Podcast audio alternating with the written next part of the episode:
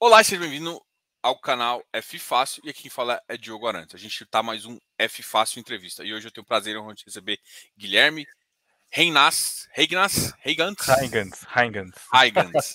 Guilherme Reigans, eu, eu, sempre pergunto o nome antes. Eu... e não perguntou. não, não perguntei agora, passei a vergonha. Então, então Guilherme Reigans, da Rio Bravo, para a gente conversar um pouquinho sobre os fundos de crédito da casa, né? A gente vai conversar um pouquinho sobre o high yield, que eu acho que muita gente aqui do, que acompanha o canal gosta bastante de papel, gosta de papel high yield. E, claro, vamos falar um pouquinho do high grade também, tá ok? Uh, muito obrigado, Guilherme. Eu vou deixar a palavra com você. Se apresenta, apresenta a, a sua história também. Um pouco. Legal. Bom, valeu, Diego, Diogo, por essa oportunidade. É, obrigado a todo mundo aí que está assistindo. É, bom, falando um pouco do meu track record, é, eu comecei, e eu acho curioso, é, eu vou falar um pouco mais depois, mas eu, eu comecei numa, numa, construtora, tá, que é a Gafis SA, acho que todo mundo conhece todo bem. Mundo Lá eu estava é, é, exatamente do outro lado do balcão que eu estou hoje, né? Então estava em operações estruturadas, é, eu, eu, não fazia nada mais do que capta, captação de crédito pra, para os projetos é, batia na maior parte em, em, em, banco, banco grande, né? Pegar lá o, o plano empresário para financiar os empreendimentos.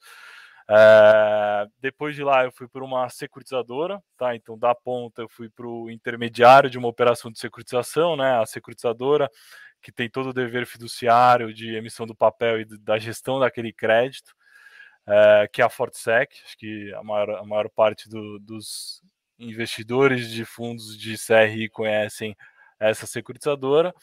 É, quando eu entrei, o core deles, o, a atividade principal, o, o, o, tipo de crédito que eles mais focavam em originação e, e estruturação e distribuição eram operações de loteamento, tá? Loteamento em Goiás, Mato Grosso, era a securitização de carteira pulverizada.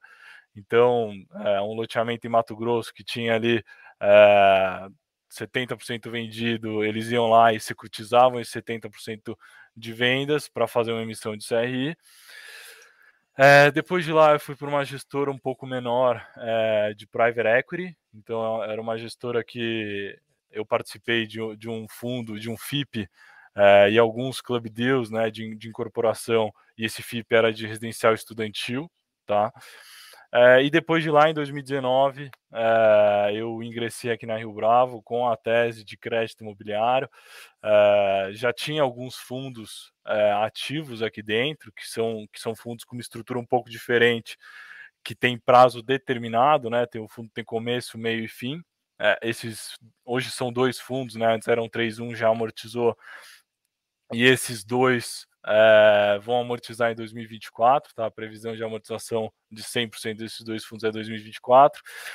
E logo que eu entrei, a gente começou com essa nova estratégia, que é seguir a vertente que o mercado seguiu, né? Que são fundos com prazo indeterminado, que entregam uma, uma distribuição ali perene no tempo.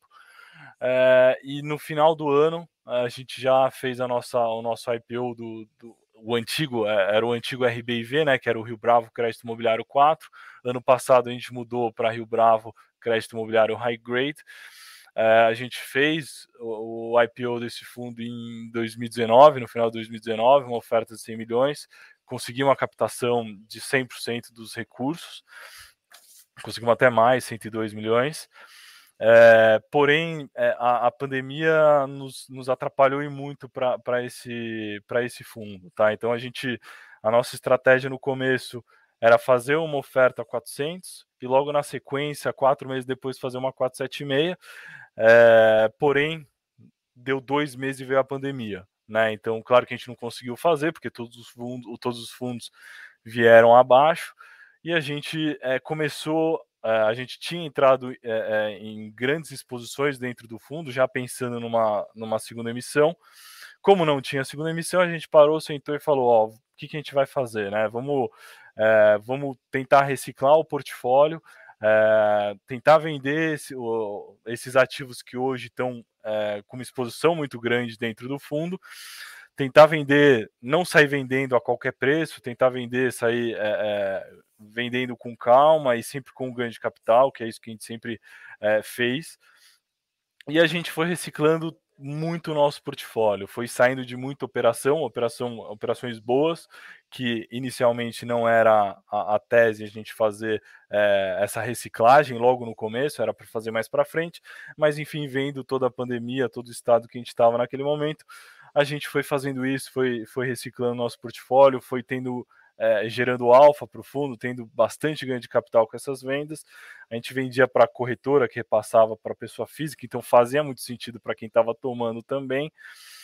É, e conseguimos melhorar ali bastante a nossa distribuição quando a gente parou, quando a gente para para ver o primeiro semestre com o segundo semestre de 20. A gente melhorou bastante, pulverizou, quase dobrou o número de operações para esse fundo, para o RBHG, que é o nosso high grade. É, em 2021, no começo do ano, a gente continuou fazendo esse trabalho, continuou reciclando, continuou melhorando ainda mais o nosso, o nosso, a nossa distribuição. É, e aí a gente sentou é, e, e, pensou qual que seria uma, uma melhor saída naquele momento, que foi o momento que a gente tomou a decisão de, de fazer uma oferta, a cota estava a 100 reais, a gente fez uma oferta abaixo do patrimonial a gente fez uma oferta a 85, mas muito bem pensado. Isso a gente tinha um portfólio muito bem feito nesse momento. É, o PL do fundo tinha 100 milhões, a gente fez uma oferta de 60, conseguimos capital 60 milhões e conseguimos é, passar de 20 ativos para mais de 30 ativos com essa oferta, com, esse valor captado. Melhorou, melhoramos o carrego é, desse fundo muito com essa terceira emissão, então Inclusive tem influencers aí que, que postou no Instagram. É, será que fez sentido essa melhora? E a, a, aprovação foi sempre positiva. Pô, foi uma emissão abaixo do patrimonial, porém realmente melhorou a distribuição de rendimento, melhorou o carrego da carteira, melhorou o portfólio do fundo. É, então teve, teve, é, a gente fez, conseguimos. É, pode falar. Não, é essa, essa foi uma, uma visão que eu vi, eu acho que até o, o o Felipe Pedra acompanha ele, é, bastante. Ele... Uhum. É, e o Felipe colocou essa, essa avaliação assim, e foi uma avaliação que, que recentemente eu troquei ideia com uma pessoa, e a, e a conversa foi o seguinte: desde que a, a tira às vezes. Com, porque assim, inicialmente é meio óbvio que você fala assim, cara, emissão abaixo de papel é danosa. A resposta óbvia é essa. Mas uhum. você fala assim, cara, Pode existir no uma prazo, tier. No curtíssimo prazo. É, né? pode existir alguma tier que, se você colocar no papel e conseguir entregar mais IPC, entregar uma carteira um pouco melhor, pode existir uma tier que, mesmo que você tenha uma, uma defasagem, ainda você consegue ter um retorno melhor do que o fundo, né? É, foi essa.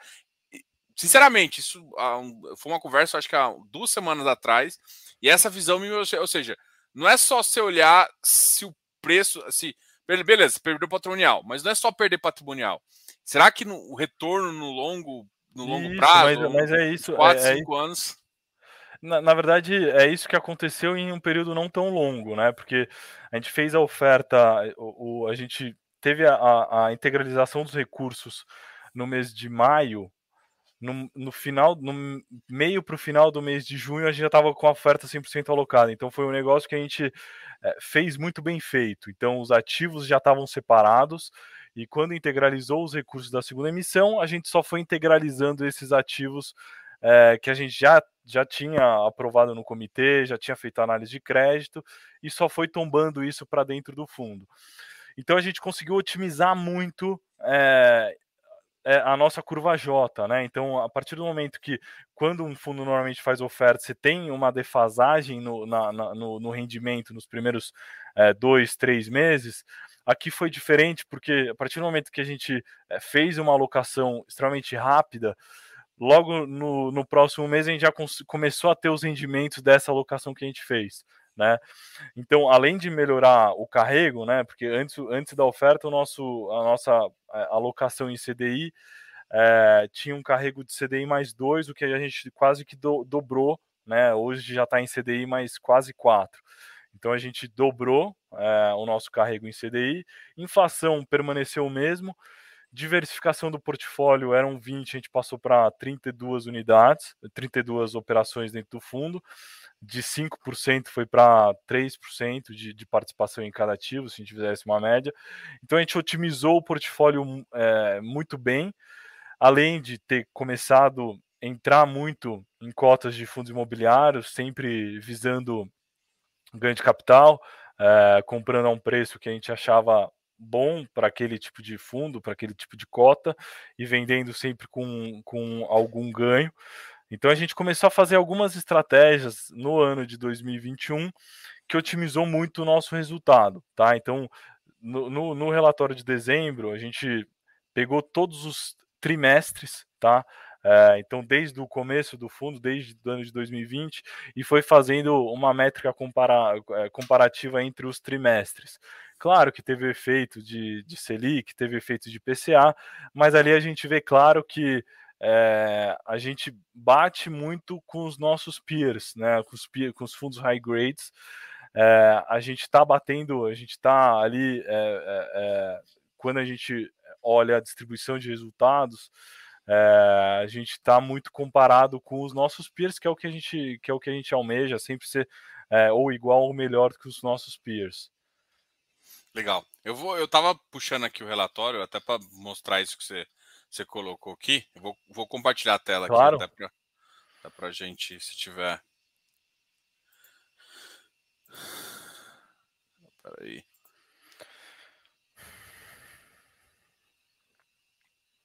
É, lá, em, lá em cima, na segunda página.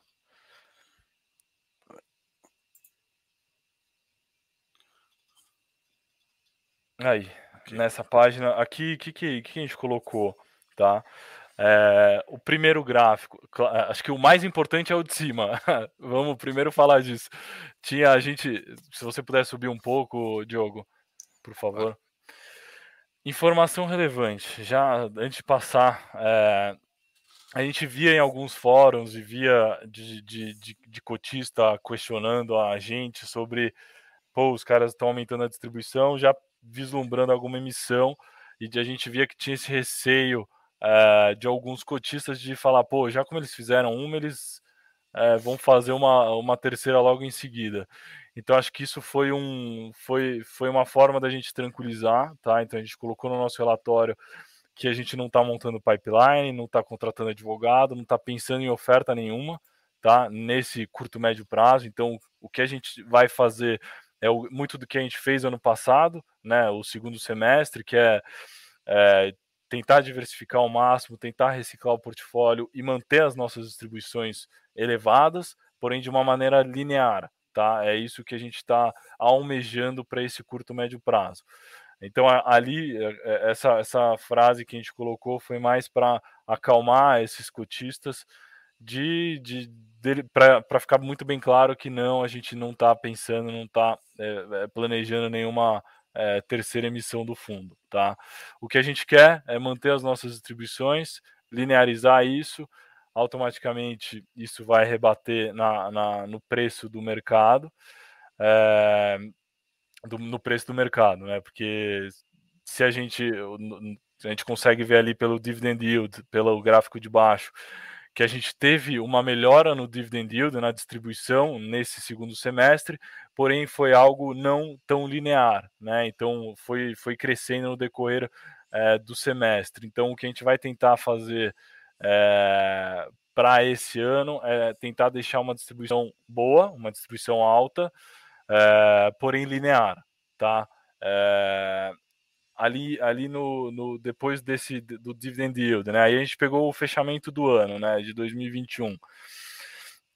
Aqui tem exatamente o que eu estava o que eu tava, o que eu tava comentando, que é a distribuição de dividendos por trimestre, tá? Então aqui a gente pegou é, todos os trimestres, desde o primeiro tri de 20 até o quarto tri de 21, a gente consegue ver que em, em reais por cota, né? Aí tá tudo reais por cota a gente consegue ver que é, é, nítido, isso aí é muito claro que a gente foi melhorando de trimestre por trimestre a nossa distribuição.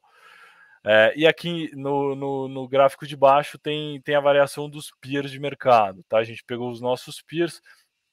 A diferença aqui é, é que o nosso fundo começou o ano de 2021 com desconto maior do que os nossos peers. Então acabou que quando a gente pega a variação do fundo é, em todo o período do ano acumulado, a gente acaba é, é, ficando acima dos nossos peers, acima da, do IFIX. É, mas é, tem, teve alguns fundos que estavam pares, estavam com o mesmo desconto, tem outros fundos que que estavam com um pouco, um pouco menos de desconto e aí ele acabou caindo mais. Então a gente achou esse gráfico interessante para mostrar efetivamente o nosso o comportamento da cota em todo o período é, do ano de 2021.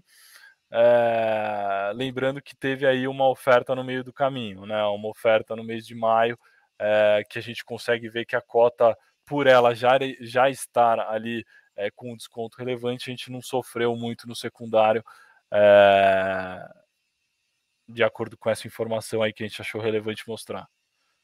Não, legal. Eu acho que isso resume um pouco né, o, que vocês, o trabalho que vocês fizeram aqui. Agora, o fundo melhorando, assim, é natural que a cota ou se volte para o VP. O que, que, Agora... a gente, que, que a gente acha, Diogo? Acho que isso é muito claro, tá? É, é, isso não tem mágica, tá? Então, pô, é, é, hoje a gente está com o Fator fazendo o trabalho de formador de mercado. É, teve alguns, até alguns cotistas que, que acabaram falando no chat, pô, mas eu não estou vendo mais ordem do Fator. É que agora a corretora do Fator foi vendida para o BTG, então vocês vão ver a ordem do BTG é, no book do high grade, né? Então, ordem de compra e ordem de venda do BTG, sempre 101 cotas a um preço lá que eles, que eles é, que, que a gente negociou. Então, o que, que, a, gente, que, que a gente acredita aqui? É, primeiro, é, BTG, o, o, fator trabalhando ali no, no para dar mais liquidez para o fundo.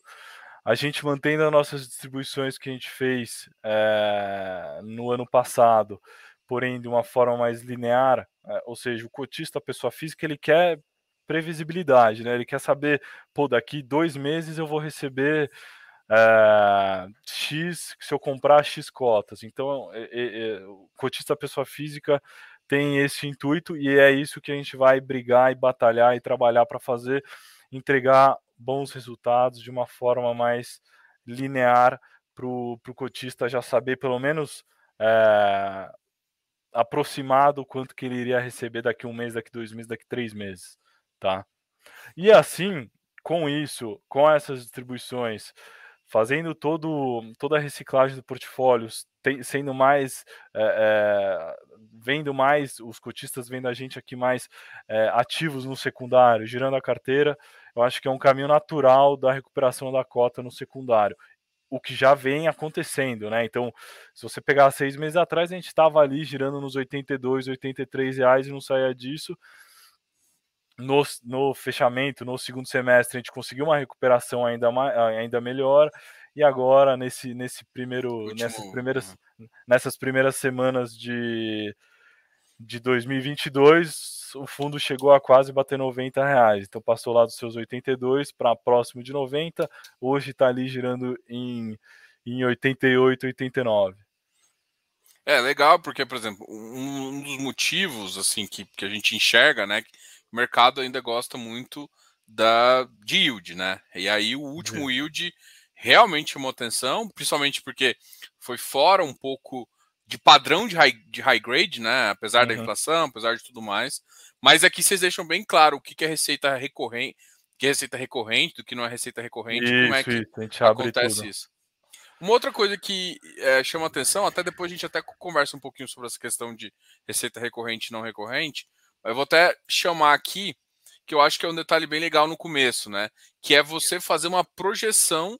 Ah, ah o que, que vocês enxergam para a inflação de, no final de 2022? Então, qual que é a, a, a, rentabilidade prevista, né? Porque o que eu recebo de perguntas e eu acabo. E aí a visão do gestor é sempre muito importante. É, Diogo, mas a inflação vai cair. A inflação vai cair para 5, 6% como é que vai ficar o meu, meu rendimento? Né? Uhum. E, desculpa. E aqui você já começa a mostrar um pouquinho, né? Então você, você viu uma previsibilidade de curto prazo com a inflação maior um pouco mais elevada, no longo prazo você vê caindo, mas ainda satisfatória dentro do que do que o mercado enxerga, né? Como é que você enxerga essa queda do IPCA em relação tanto a, aos rendimentos do uhum. fundo? É, legal, vamos, vamos, é, vamos lá. Essa, essa tabelinha é extremamente importante, acho que tanto, tanto é importante que é a primeira informação que a gente mostra, tirando ali as informações sobre o fundo, mas é uma coisa que a gente. A projeção a gente usa dos nossos economistas, tá? Então a primeira projeção, a, a projeção, por exemplo, aí de 2022, isso a gente pegou de acordo com os economistas aqui da Rio Bravo. Então eles estimam isso para o final do ano agora de 2022. A projeção de longo prazo a gente tira do, do relatório Focus, tá? Do Banco Central. Então, é, Aí a gente usa duas métricas de comparação, tá? As duas é, não não estão sempre iguais, mas estão sempre próximas, tá? É, e aí é, nessa primeira tabela é o que a gente usa exatamente para esse tipo de pergunta, né?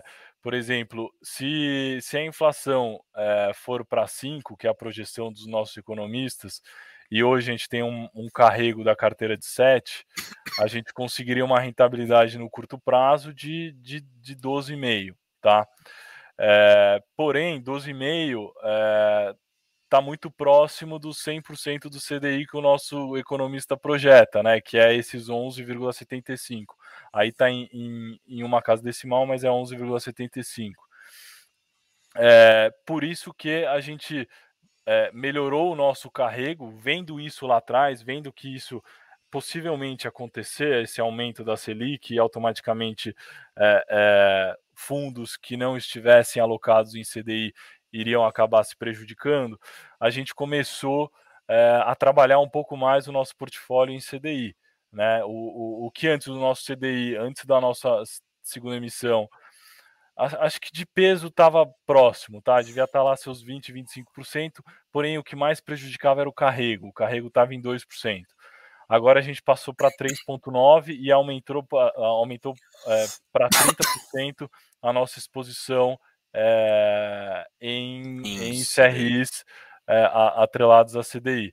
O que, no caso disso que você está tá comentando, possivelmente se a inflação for 5 mais 7, é, de ponderada a gente consiga 12, a gente tem automaticamente o CDI que nos ajuda muito aqui.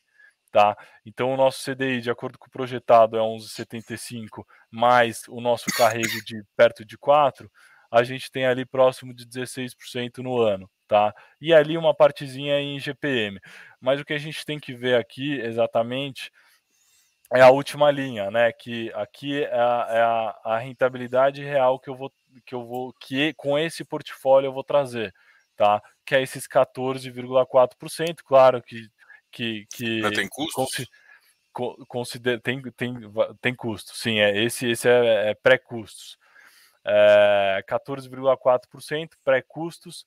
É, se o cotista quer fazer uma comparação de como que vai ser é, a rentabilidade do fundo comparado com o CDI no final do período, que são esses 11,75, é só fazer uma comparação esses, entre esses dois números, tá?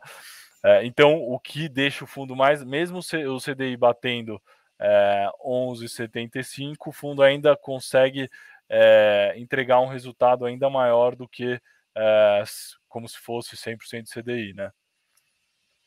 Pô, legal. Essa visão eu acho que é muito importante. Eu acho que o pessoal ainda não, não, não, conseguiu entender muito o que é isso. Acha que os preços podem cair mais. E eu, eu, sempre comento assim: existe uma coisa relativa também, né? Existe um portfólio que você consegue entregar e o mercado ele não é não é porque ah vai cair o rendimento que vai cair, mas existe outros fatores, né? O mercado Vários outros fatores tem outras entregas que, que na verdade, o que importa é, o, é a comparação entre outros segmentos para ver. Não adianta você achar que a rentabilidade caiu, mas todos os ativos acabam caindo. Então, isso se acaba sendo ah, importante. Você acha, por exemplo, que setores você acha que mais vão demandar crédito de 2022 nesse segmento mais high, ah, mais, desculpa, mais high grade, né? É, aqui, aqui você tem uma carteira, vou até compartilhar também, que tem que é bem, de, bem difundida, você tem uh, vários segmentos. Qual o uhum. segmento que você acha que vai fazer mais sentido? E o mercado vai continuar tomador de crédito nesse sentido? Por exemplo, varejo, incorporação, uhum. uh, shopping center, né? É, é, eu acho que assim, é, os que efetivamente precisaram de crédito e de principalmente é, capital de giro, né, para suportar ali a crise da Covid, principalmente shopping, principalmente é, esse setor, aviação também, que precisou, mas é, a gente acredita que esses não, não serão os setores mais cobiçados para esse ano de 2022. o que a gente está vendo principalmente do, do, que a gente está vendo das operações é, tanto que a gente monta é, dentro de casa, como operações que chegam de mercado para a gente analisar e eventualmente aprovar. É, são, são muitas, é, é, muita operação de, de contratos de locação, tá? Então, pô, a empresa tem uma empresa patrimonialista que embaixo dela é, tem uma holding embaixo, uma empresa patrimonialista e faz um contrato de locação é, é, entre empresas do mesmo grupo para dar o lastro para o CRI e automaticamente com o lastro do CRI você consegue fazer uma operação de securitização e eventualmente, é, é claro que com todo o rol de garantias que a gente, que a gente coloca dentro desse CRI, é, a gente faz uma dívida nesse formato para liberar caixa para a empresa, por exemplo, suprir é, o fluxo de caixa dela nos próximos um ano, ou pegar esse recurso e fazer novos investimentos, entender com a empresa qual que seriam esses novos investimentos. É, o que a gente está pegando é, é muita indústria, tá? É, indústria de, por exemplo, tecido, mineração, a gente está também, entrou em uma operação aí de mineração, que foi a mesma coisa, foi com um contrato de locação, é, com várias garantias atreladas no, no CRI, que é para realmente nessa de mineração era para fazer um forno a mais. A empresa tinha três fornos, a gente financiou esse quarto forno, o que aumentava em uma escala é, enorme a produção de cal virgem para essa operação específica. É, a gente também fez uma operação de, de, de uma indústria de tecidos, é, também pegamos, pegamos todos os galpões da, da, da que, fa, que fazem essa, que tem essa indústria como garantia, fizemos um contrato de locação e automaticamente securitizamos esse contrato e liberamos o dinheiro para a expansão da fábrica, por exemplo. Então sempre tem, é, é, a maior parte são dois vieses, né? Um viés para sobreviver no curto prazo, para dar um fôlego para a empresa respirar e conseguir sobreviver principalmente nesse período, nesse período de incerteza, e a, outra, e a outra vertente é de investimento, então aumentar a fábrica, é, colocar novos equipamentos, como, como esse forno que eu comentei, então é, tem vários, a gente está hoje trabalhando com, com várias é, com vários setores diferentes. Eu acho importante também, que é uma coisa que a gente está vendo, que inclusive eu falei na, na live anterior, que hoje aqui dentro da Rio Bravo a gente tem a nossa área de infra, né, de infraestrutura, e a gente está é, é, essa essa próxima oferta que a gente vai falar um pouco do high yield é uma oferta que um dos ativos dessa oferta vai ser é, uma, uma planta de geração distribuída de energia, tá? É, então é uma, é uma operação que, que dá um retorno muito legal, tá? Que tem ali yields muito bons é, que você também faz a mecânica de securitização, de, de contrato de locação entre a terra onde está todos os equipamentos que vão gerar energia e uma empresa patrimonialista, uma holding, é, faz um contrato de locação, é, na maior parte é para financiar todos os painéis solares, tá? E automaticamente a gente pega como garantia também, além de todo o terreno, de todos os equipamentos, a gente pega também a sessão fiduciária desses contratos que a empresa vai vender energia, a partir do momento que ela for vendendo essa energia, primeiro cai na conta da operação, tudo que ela vender, o CRI está totalmente enquadrado, paga todas as despesas, o que sobrar libera para a empresa como excedente. Então, é, essa, acho que esse setor de energia, principalmente geração distribuída, é uma coisa que é, a gente acha muito interessante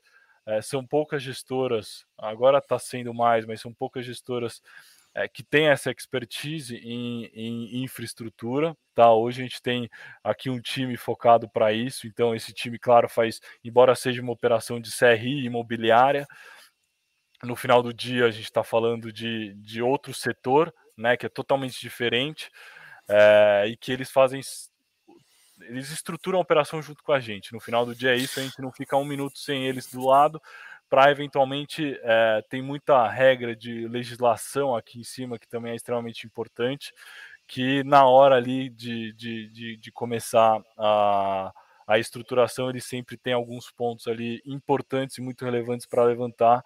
É, mas assim, de setores, o que eu posso te dizer é, é, é energia, a gente acredita que esse ano é, a gente vai ter não só uma, mas algumas operações de energia dentro do portfólio.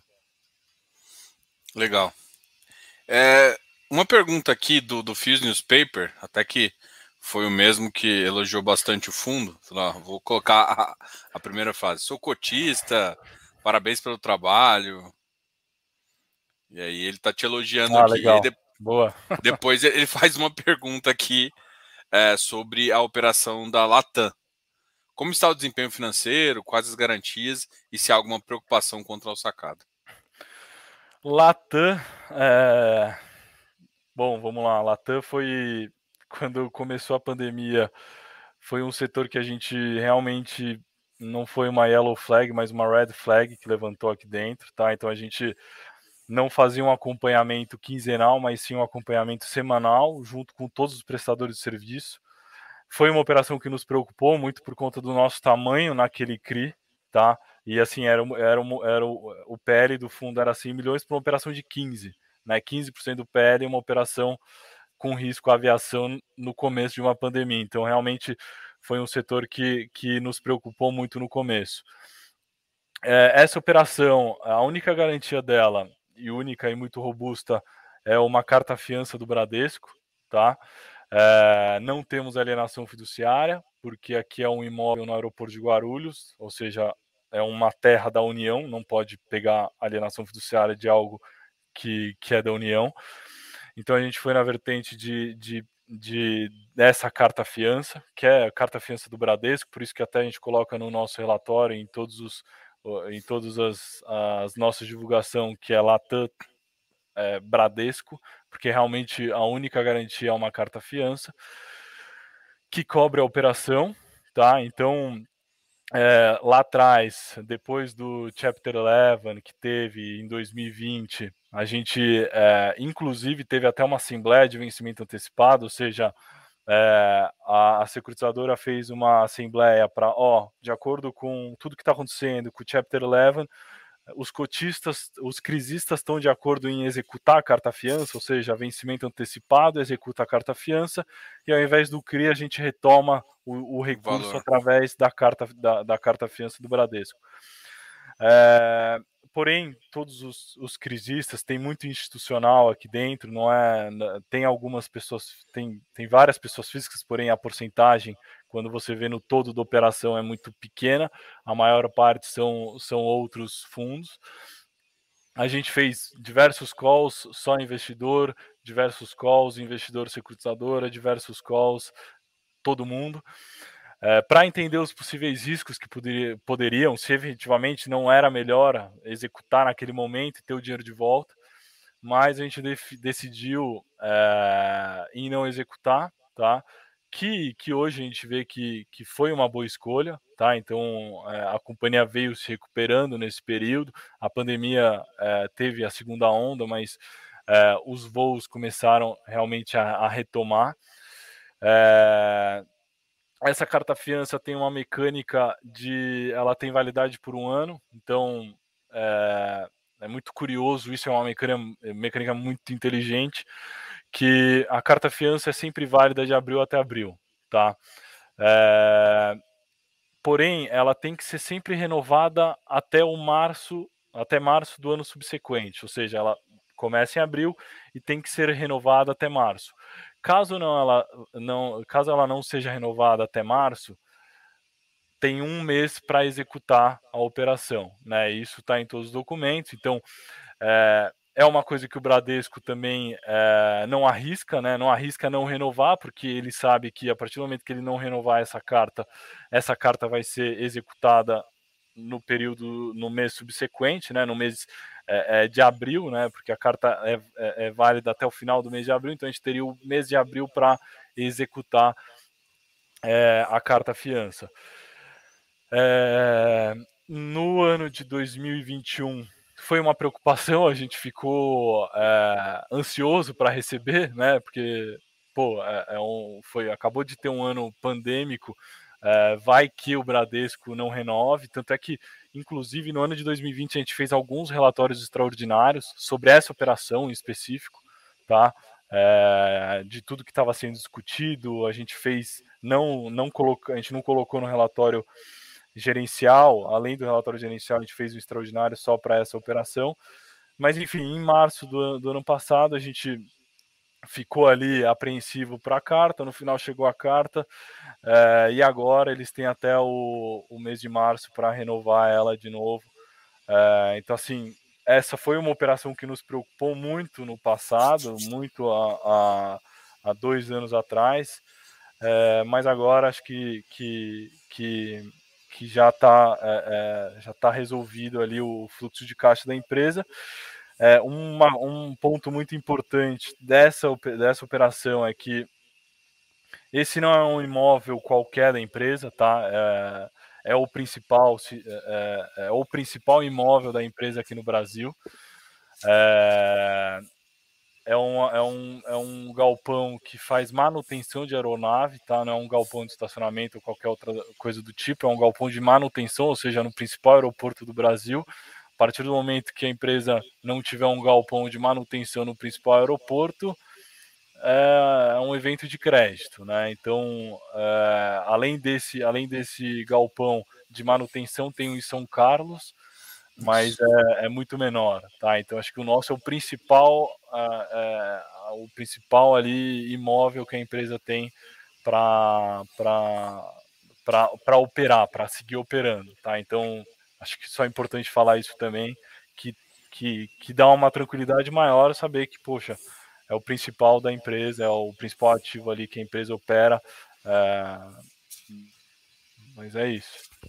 Legal. É, eu acho nunca, que. Desculpa, desculpa, Pode Diogo. É, nunca ficou inadimplente, tá?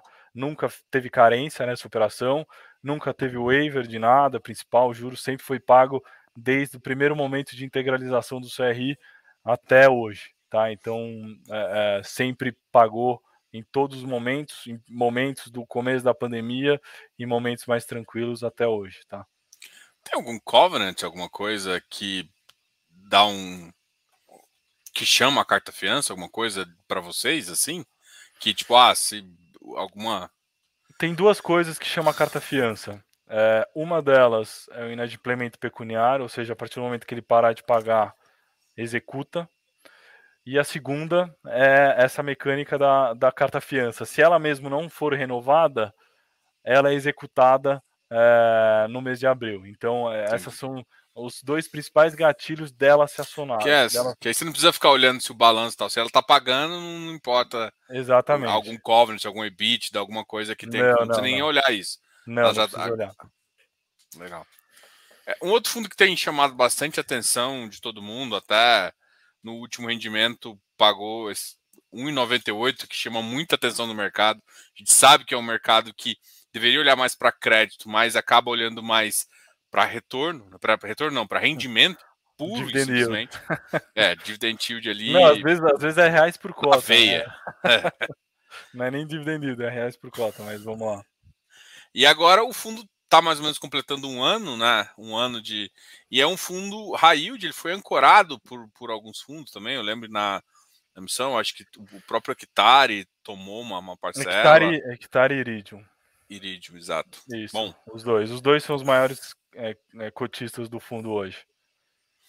E é um fundo que o mercado gostou muito. E agora, recentemente, vocês uh, chamaram o edital né, para a terceira emissão, no valor aqui de 99,87. É, é, o preço da cota é, sim, a gente a emissão é de 40 milhões. É, hoje, hoje o fundo tem 150 milhões de. Você quer falar alguma coisa, Diogo? Não, não, não pode falar, eu tô aqui repetindo uhum. aqui. Hoje, hoje o fundo tem basicamente é, 150 milhões de patrimônio, pouco mais. É, a gente sentiu uma necessidade muito grande por conta dessas novas operações que estão vindo e que parte delas a gente está fazendo, tá? A gente sempre tem é, é, o critério aqui de quando for estruturar, tomar uma parte nos fundos dentro de casa, porém passar também para o mercado. É, inclusive, um dos cotistas é um bom investidor aqui dos nossos CRIs. É, e a gente sentiu essa necessidade, né? Hoje o fundo, o fundo, é, como você falou antes, né? O fundo tem 10% de caixa, um pouco menos. É, e por que fazer uma oferta com 10% de caixa? Né? Às vezes o cotista, a pessoa física, não entende. Mas operação de CRI nem sempre acontece no período que você é, gostaria que ela acontecesse. Né? Às vezes é, uma do diligence atrasa, às vezes algum prestador de serviço atrasa na análise dos documentos. Então, é, esse caixa que hoje a gente tem, esse caixa já está comprometido em operações que já passou é, pelo crédito, já aprovamos o nosso comitê, que inclusive no nosso próximo relatório a gente vai colocar o caixa que efetivamente a gente tem hoje, essas operações que tem para acontecer no começo de fevereiro e o caixa é, pós terceira emissão, se eventualmente der tudo certo, daí a gente conseguir captar o que a gente quer, que são os 40 milhões. É, e depois, o que, que a gente vai fazer com esses 40 milhões? A gente vai distribuir em quatro operações é, que, inclusive, já estão é, aprovadas também aqui internamente, porém são operações é, que estão em uma fase inicial de estruturação, diferente das outras que estão em fase final, que é realmente é, esperar, aguardar B3, liberar o ativo e realmente integralizar é, o recurso é, no CRI essas estão um passo um pouco atrás, que esse passo um pouco atrás é até muito bom para a gente, porque vai casar, é, se der tudo certo de novo com a captação, vai casar com a liquidação da oferta, automaticamente a gente integra integralizaria os recursos também muito rápido. Acho que isso, né, isso é uma coisa que a gente tem uma característica aqui na Rio Bravo e podem pegar todas as nossas últimas emissões. A gente é um excelente alocador e muito rápido a gente faz isso, tá? Então, é, tudo que a gente dá no estudo de viabilidade, a gente sempre, tem, sempre tenta, não, a gente sempre faz em um período é, relativamente menor. É, essa, essa oferta a gente pretende ali liquidar em março e também alocar a maior parte desse recurso, desses 40 milhões, no próprio mês de março, tá? É, então, se tudo der certo, os cotistas nem vão ver esse recurso no caixa, porque integraliza em março e, e, a gente compra os ativos no mesmo mês. Mas, claro, tem esse risco de é, escorregar a, a fase de estruturação, assim como está acontecendo com esses dois ativos que a gente está para integralizar desde o começo de janeiro, é, que a gente separou o caixa para essas integralizações. É, mas vai ser muito, muito interessante esse, essa informação que a gente vai disponibilizar no próximo relatório, que é realmente é, para o cotista não achar que tem caixa sobrando e porque a gente está querendo fazer novas emissões, o caixa sobrando está é, comprometido, a gente não pode é, entrar em novas, novas operações com esse caixa, porque esse caixa está separado para as operações que a gente já aprovou e já fez a análise interna. É, e com a emissão também já está muito bem distribuído o valor exato que a gente que a gente do valor exato da emissão que a gente que a gente está saindo para que ativos que a gente vai integralizar esse recurso, tá? De novo, esse, os recursos da emissão estão é, o, o, os CRIs da, do pipeline nosso estão numa fase de estruturação mais é, embrionária, então tendem a demorar um pouco mais, dois meses, para efetivamente integralizar os recursos lá na frente, que a gente julga que vai ser o timing é, correto ali para a gente integralizar né, os recursos da, da terceira emissão. Claro, Não. se tiver aprovação, primeiro, primeiro precisa ter aprovação na Assembleia, segundo, assim, tem vários Cs no meio do caminho, né? Aprovação e captação, tá? Mas a gente só está é, é, É, a gente só está se, se, se, se, se planejando para o melhor cenário, né? De, de, de conseguir aprovação, que a gente já tem boas sinalizações disso, e conseguir uma captação boa também, é, que também a gente já fez um sounding ali no mercado, já mostrou o fundo ali para os principais, vai ser uma oferta 476. É, a gente já mostrou ali o, o, o pitch do fundo para os principais investidores institucionais e, e, o feedback foi positivo. É, legal, assim, vocês usam às vezes warehouse, fundo em warehouse, tipo armazenar CRI. Você tem, por exemplo, e uma coisa que ficou bem comum, talvez talvez faça mais sentido para vocês pensam em fazer tipo compromissada para tomar alguma operação que às vezes não complementar a captação total? Não, compromissada é uma coisa que, que para a gente não faz sentido, tá? Eu já digo que a gente não está planejando fazer compromissada. Warehouse, é, a gente no passado a gente não fazia, tá? É, hoje a gente começou a fazer, tá? Tem uma ou outra operação. É, a ideia, por conta do nosso. A gente tem uma parceria muito boa, a gente tem uma abertura com os principais fundos de CRI muito boa. É, a gente acredita que hoje o nosso pipe, vou ser bem sincero com você, tá? Hoje o nosso pipe de operações é muito maior que 40 milhões, tá? É, porém, acho que para a gente sentir o mercado, não adianta a gente fazer uma oferta de 100 e bater com a cara na porta, como alguns já fizeram, né? Então a gente deixou no ano passado alguns tentarem, a gente viu que uns tiveram sucesso, mais ou menos, e outros não. É... Então o que a gente quer fazer é um negócio muito bem feito, com cautela, então a gente tem pipe para 80, 80 milhões, 90 milhões, mas é, a gente pegou as, as operações que a gente é, é, julgou que a gente conseguiria colocar ela no momento mais rápido e que casaria com o fundo. Fizemos uma oferta um pouco menor, é, uma oferta não, fizemos uma assembleia é, com, uma, com uma emissão menor. É, a gente vai fazer de uma maneira muito rápida o que eu estou dizendo, que é uma alocação melhorando o carrego do fundo é, e uma alocação muito rápida e muito, é, é, e muito diversificada entre, entre operações, tá? Então não vai ser 40 milhões para entrar em uma nem em duas, vai ser 40 milhões para entrar em quatro. e a gente está deixando meio que em stand-by essas outras que estavam na fila que são operações boas, tá? Não tem essa é melhor que a outra, não, não, não tem isso, todas são boas.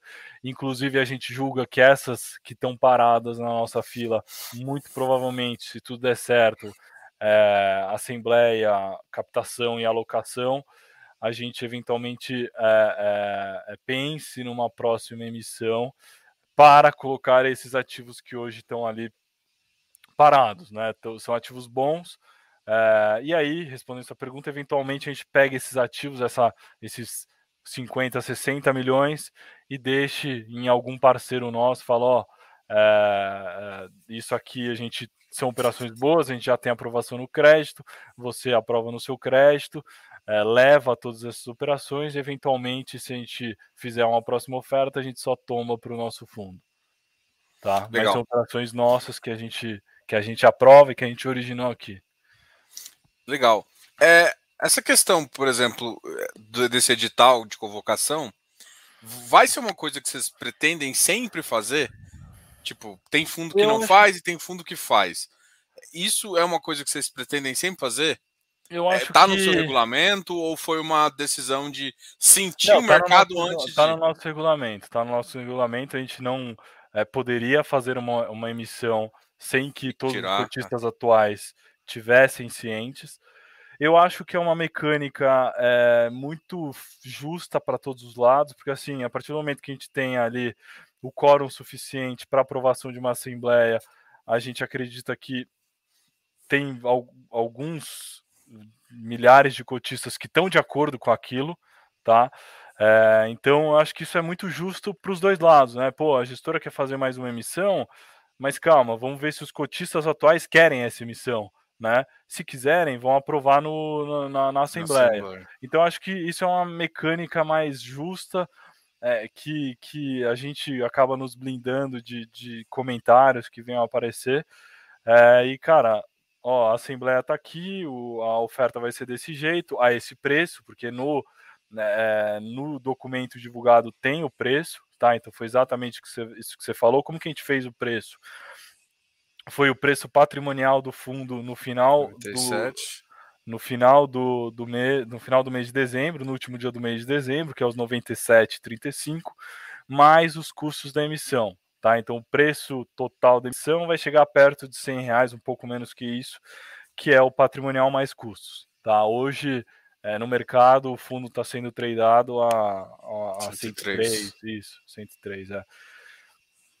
Então, acaba não machucando nenhum cotista atual do fundo. É, a gente tem essa, esse track record de alocação em excelentes operações de uma forma muito rápida. É, então acho que tem tudo para dar certo. É... Tem até uma gordurinha aqui, né? Tem, tem uma gordura. Tem uma gordura. É. Bom, é, uma, uma, outra pergunta aqui, aí um pouco mais de estratégia macro. E aí eu vou perguntar do, meio que dos dois fundos. Eu sei que muita gente quer saber um pouco de operação, a gente vai conversar um pouquinho, mas essa estratégia macro me interessa também. Por exemplo, hoje você está 70% em high yield e 30% em high grade. E no high grade você está ao contrário. Você está 30% é, em high yield. É. Essa, essas, pergunta...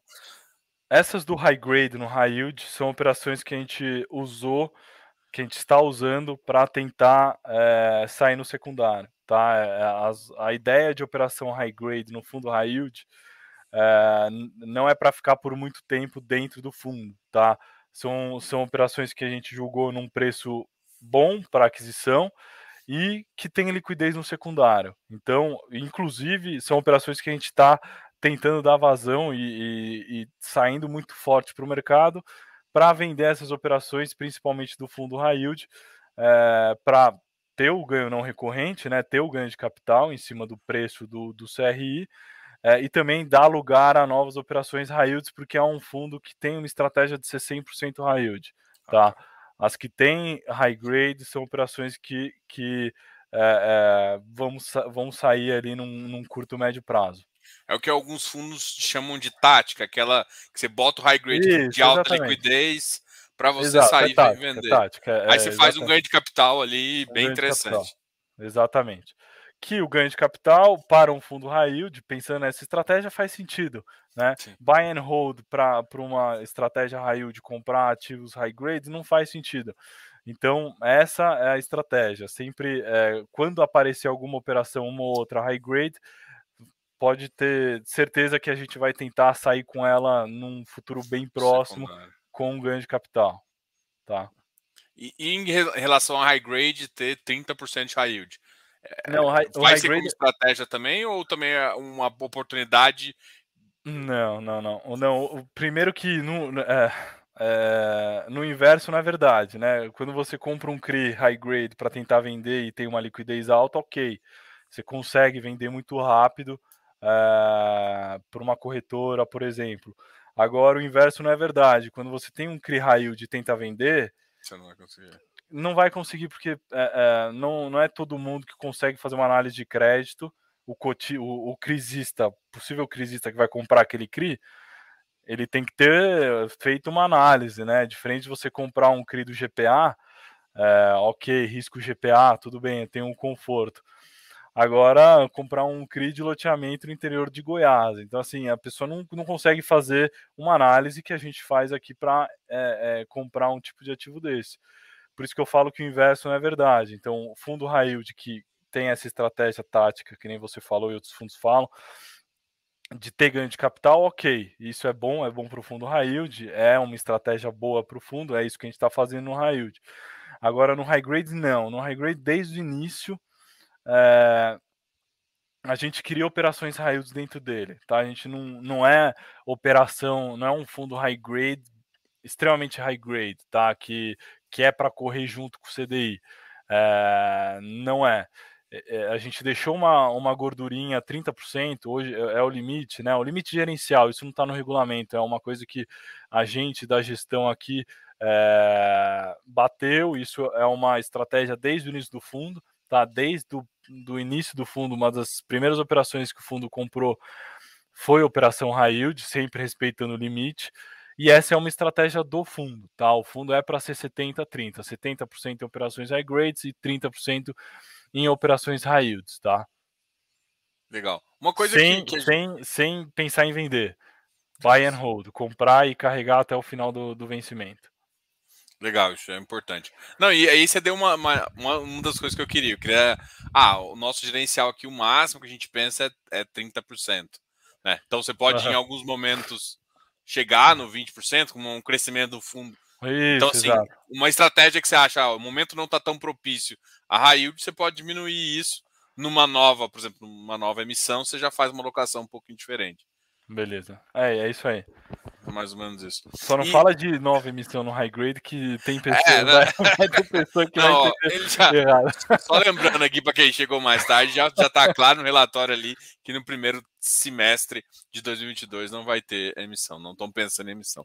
Fala um pouquinho da originação e do acompanhamento que vocês fazem aí. Eu acho que para fundos de crédito talvez seja o que mais claro. brilha o olho, né? E como é que vocês interpretam o FII quando vocês originam? Joga dentro do fundo? Como é que, como é que funciona essa estruturação para vocês? Como que funciona? É... Acho que o fundo, nosso fundo Railde nasceu disso, tá? É... a gente tinha a priori só o high grade, né? Começou em 2000 e em 2019 e em 2020 a gente fez o high yield. É, 2020 a gente fez o high yield muito por conta do nosso poder de originação, o poder da Rio Bravo de originar ativos yields, tá? Rio Bravo foi pioneira em estruturação de dívida imobiliária, é, tem um track record muito interessante disso, é, de muitos anos para trás ela fazia esse tipo de dívida, é, e teve um tempo que ficou parado, um tempo lá de, de 2017, 18 e 19, em 2020 e um tempo parada, porém muita gente chegando aqui para, pô, vamos fazer alguma coisa, eu tenho um loteamento aqui, tenho uma incorporação ali. Então em 2020 a gente falou, pô, é, a gente está acabando, é, a gente está perdendo negócio aqui, que a gente pode fazer muita coisa aqui com essas pessoas que chegam na gente é, tentando fazer operação e a gente naquele momento não tinha bolso para tanta operação high yield o nosso fundo high grade tinha 100 milhões, é, não, não, tinha bolso naquele momento para é, tanto tanta operação como essas. Então foi aí que nasceu a nossa ideia de, de, de, de, de fazer o nosso fundo high yield, é, de pegar essas operações proprietárias, é, a gente só quando é uma operação muito pequena, de 10, 15 milhões, 20 milhões, até 20 milhões, a gente acaba tomando toda aqui, né, distribuindo entre os fundos, não só high grade e high yield, a gente tem também os fundos, é, outros fundos é, dentro aqui de crédito imobiliário, que são fundos amortizáveis.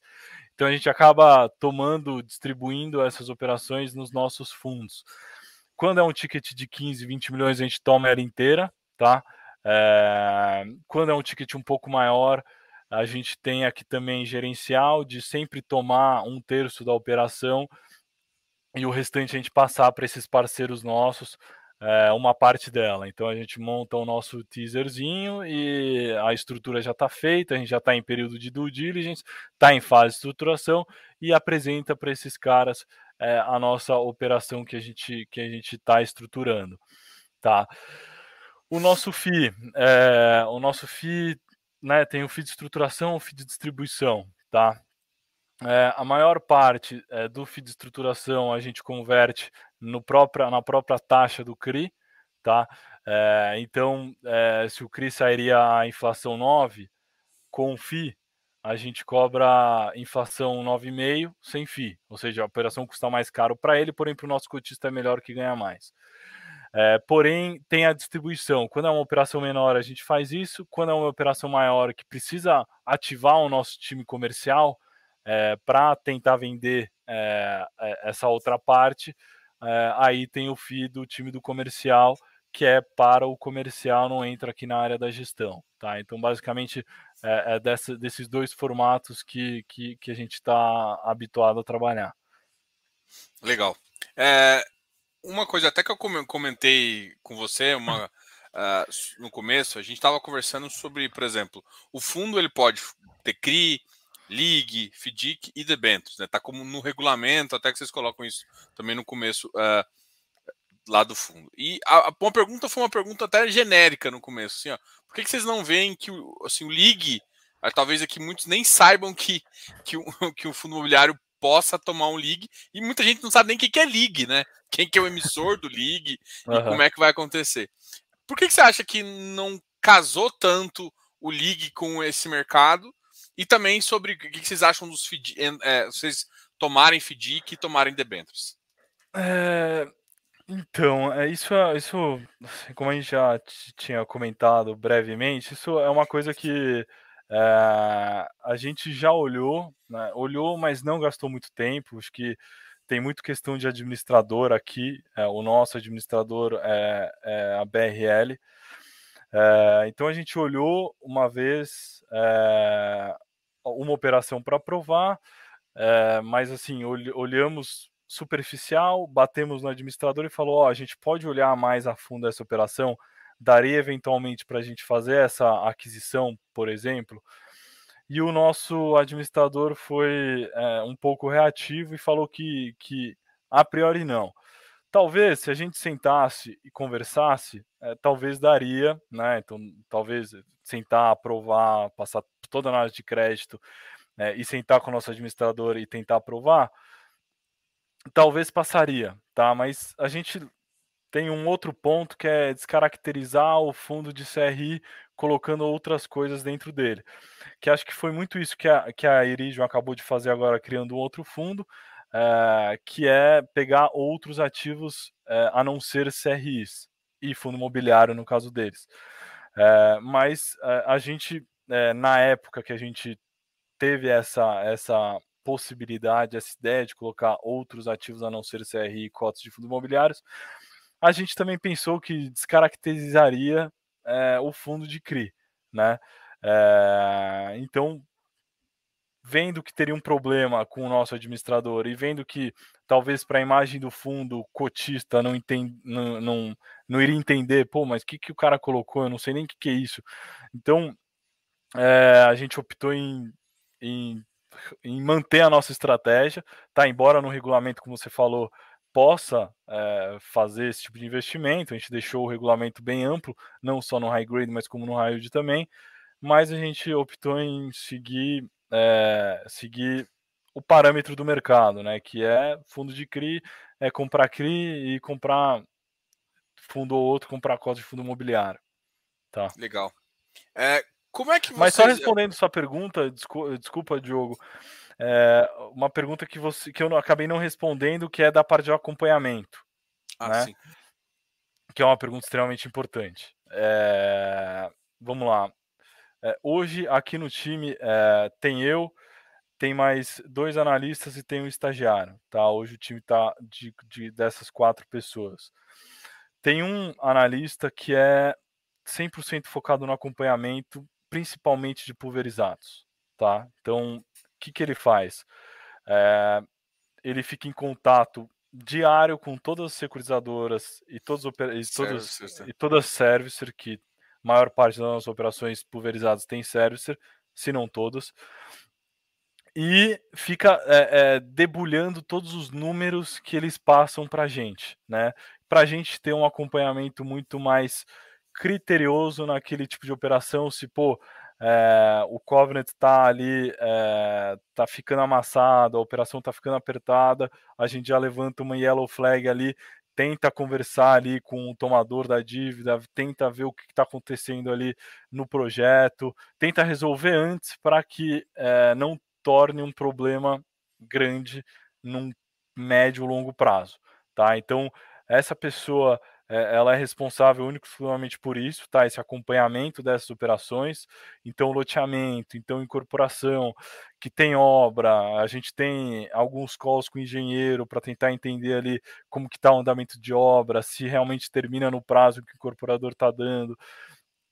Então o trabalho dele é isso, é acompanhar esse tipo de operação que tem um risco e que precisa de um acompanhamento. Não adianta você comprar uma operação pulverizada e largar ela, tá? Isso aqui não existe.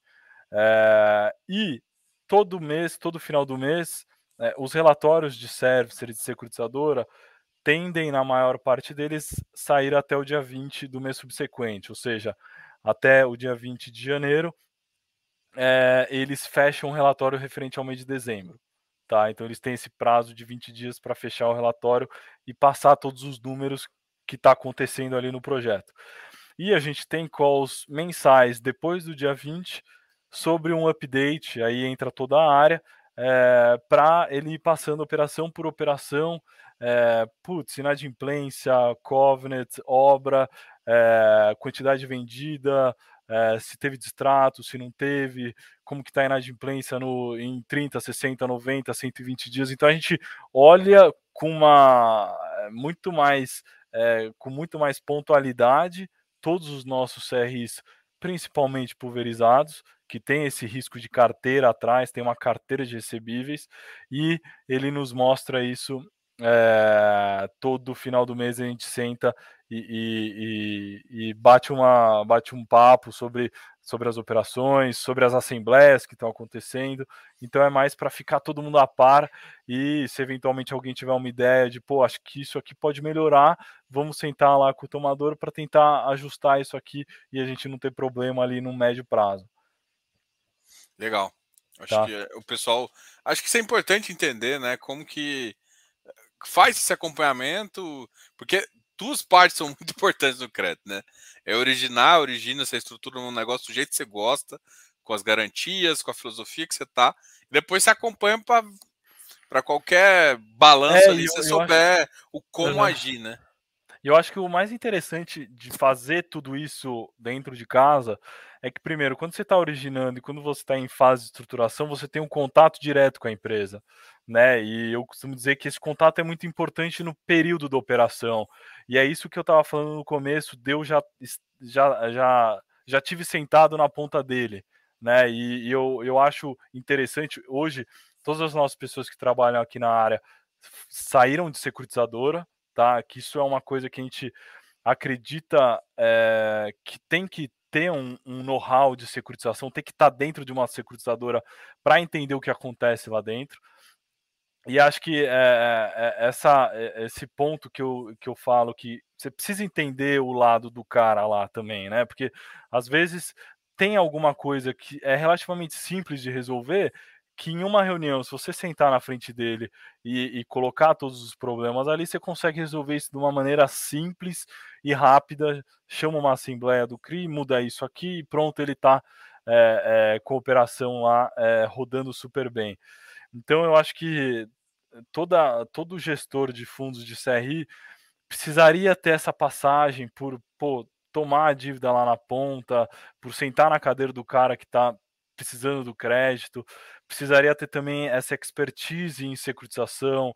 Então, eu, quando trabalhei na Fortsec, eu além de, de, de, de trabalhar na parte de gestão é, de todo o portfólio de CRIs, né?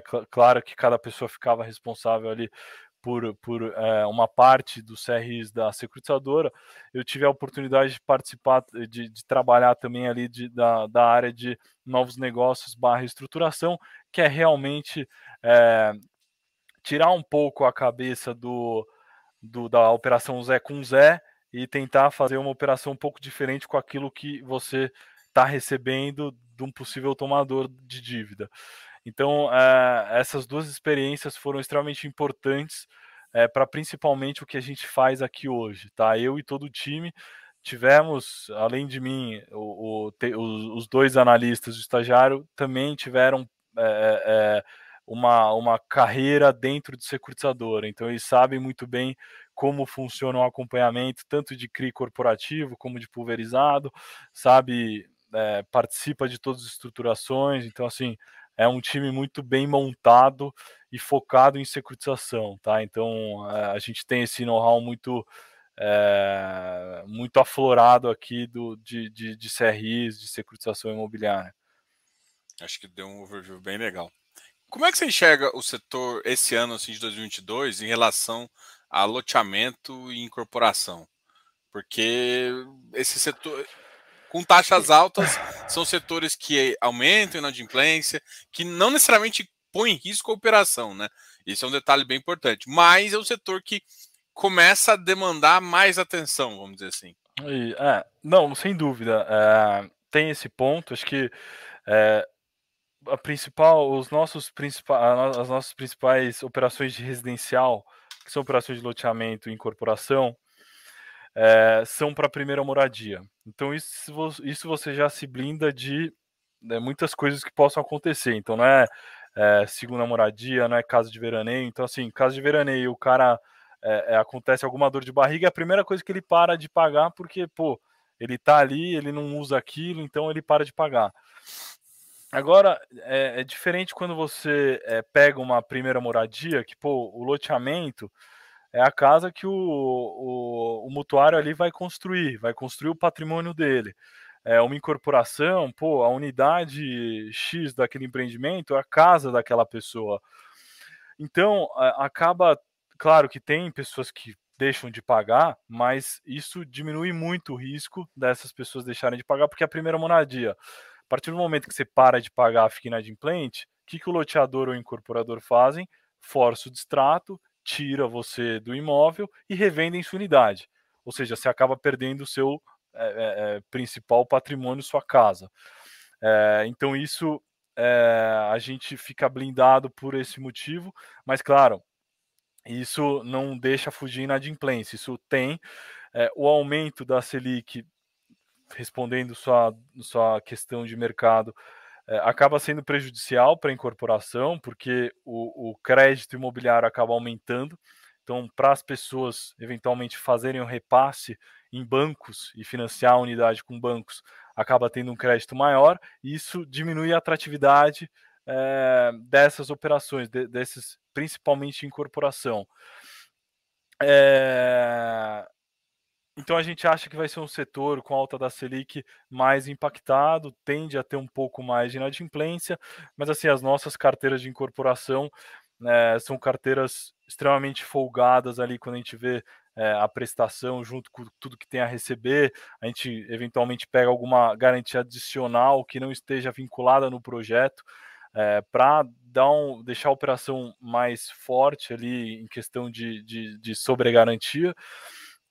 E nas operações de loteamento é uma, é, é uma coisa que a gente vê é, um pouco diferente de incorporação, né? Porque é, o loteador, o, o, quem compra um loteamento, não faz um repasse, né? Quem compra um loteamento faz uma tabela com o próprio loteador. O que a gente vê de diferente de uma incorporação, que é realmente aumentar um pouco a inadimplência e diminuir a atratividade do projeto, com o loteamento a gente vê muita quitação dessas de, dessa, dessa do, do próprio lote, né? Ou seja, é, é, o cara, a tabela dele está em, por exemplo, em IPCA mais alguma coisa. O loteador colocou no contrato dessa pessoa que ele vai pagar é, inflação mais um cupom.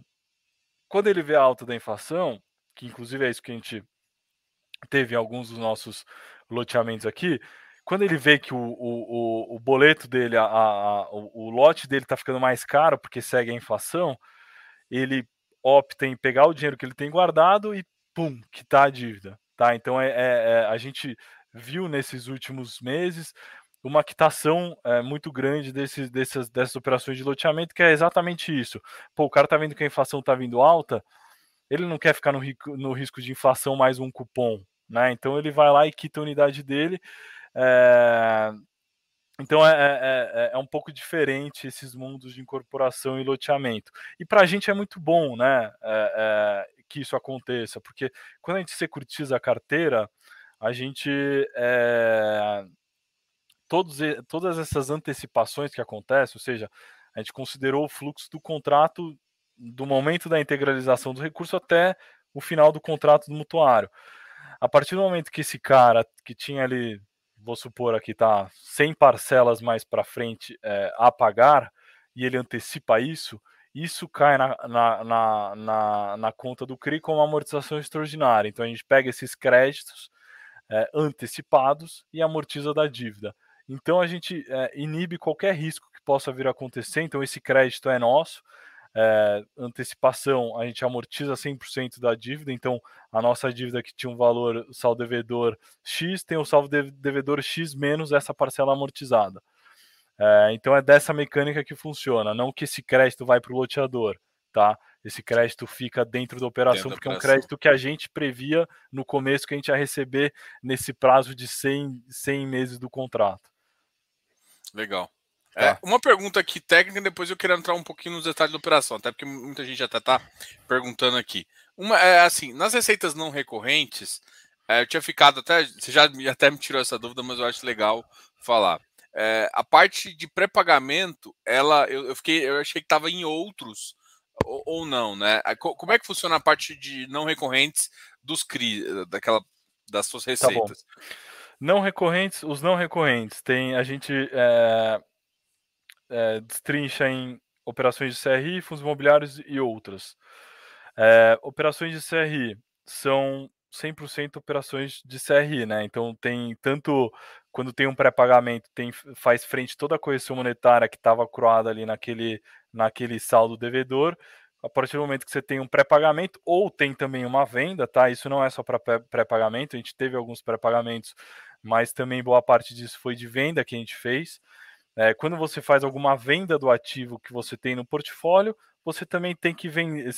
Você faz frente, né? Você vai estar tá fazendo um caixa que dentro desse caixa, dentro desse recurso, uma parte dele é de correção monetária, que correção monetária você tem que distribuir também, assim como juros.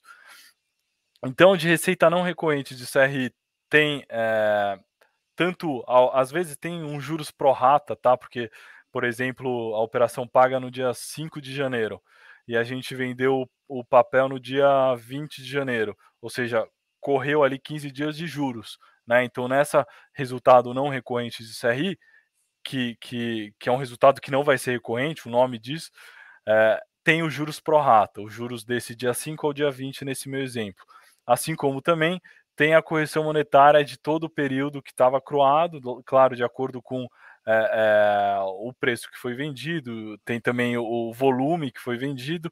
Quando tem quitação, é, entra tudo, né? Por isso que tem até valores relevantes de, de pré-pagamentos, porque acruou muito tempo no saldo devedor a inflação e quando o, o devedor resolveu quitar, a gente faz frente, a gente destrava toda essa correção monetária.